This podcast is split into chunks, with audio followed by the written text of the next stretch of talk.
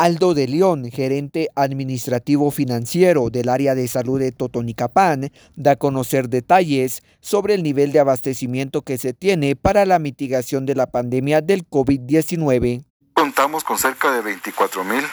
eh, pruebas de antígeno que están disponibles para todos los servicios de salud eh, y así poder tener estas pruebas para la población que desee hacerse este, esta prueba y poder determinar si en un momento dado eh, está contagiado con COVID. Recordemos de que hoy por hoy por tema clima y algunas unas enfermedades respiratorias pues se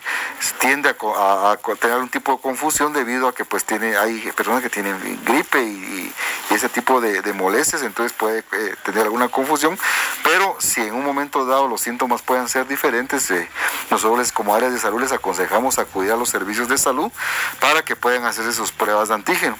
de igual manera eh, comentarles que esta bodega cuenta con insumos de protección personal para todo el personal. Tenemos mascarillas, tenemos guantes, tenemos gorros, tenemos batas